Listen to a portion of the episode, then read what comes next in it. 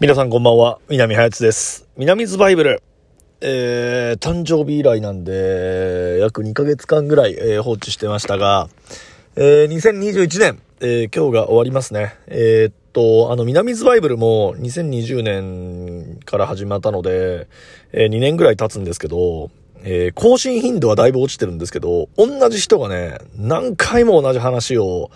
えー、聞いてくれてますね。えー、大変ありがたく思っております。その分、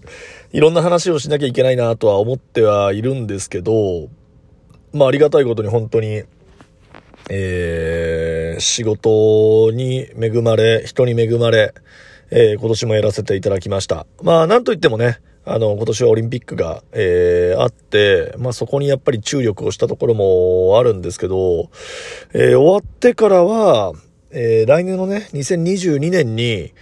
まあ一つ、えー、会社をもう一個立ち上げて、準備委員会を立ち上げて、2023年に、まああるチームのオーナーになると。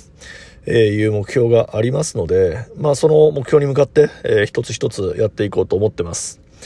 で、えっ、と、インスタにもちょっと書いたんですけど、まあやっぱりその日その日が、の目標が、あ、目標がその日その日を支配するっていう風に書いたんですけど、まあ、明日は今日のためにだし、今日は明日のためにっていう風に、やっぱり一日一日、うーん、何かしら生きていくっていうことが、えー、すごい大事なのかなっていう風に、えー、改めて思ってます。なので、えー、ただ漠然と生きるんじゃなくて、まあ前から僕は言ってますけど、まあ寝る前に明日のまあ、タイムスケジュールを、まあ、ある程度は決めて、もしくはメモ帳に残して、まあ、寝ると。そうなると朝起きた時からもうやることが決まってるっていうことを作っていくと。まあ、もちろん僕も人間なので、えー、サボる時もあれば、そういったことをせずね、本当に酔っ払って帰ってきて寝ちゃって、やべえ、つって、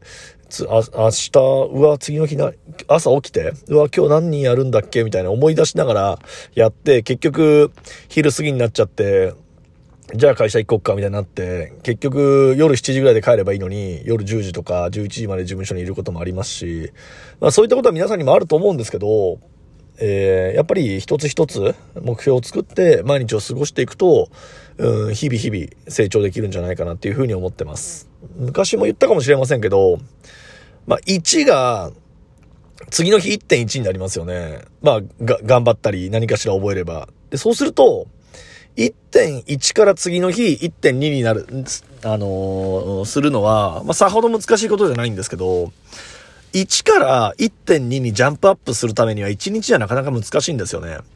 なので1週間やれば、それが1.7とか1.8になるっていうわけではやっぱりなくて、1.1があれば、まあ、事情ごとに、えー、1.2、1.3っていう風に増えていくので、まあ、1日でもサボると、どうしてもその目標からどんどん遠ざかってしまって、えー、貯めておくことができない。努力っていうのは。だから毎日コツコツコツコツ、えー、同じ時間だったり、えー、同じようなことを、まあ、繰り返ししていくということがやっぱり大事なんじゃないかなっていうふうに思ってます。ですので、えー、来年もその姿勢は崩さず、えー、やっていきたいと思います。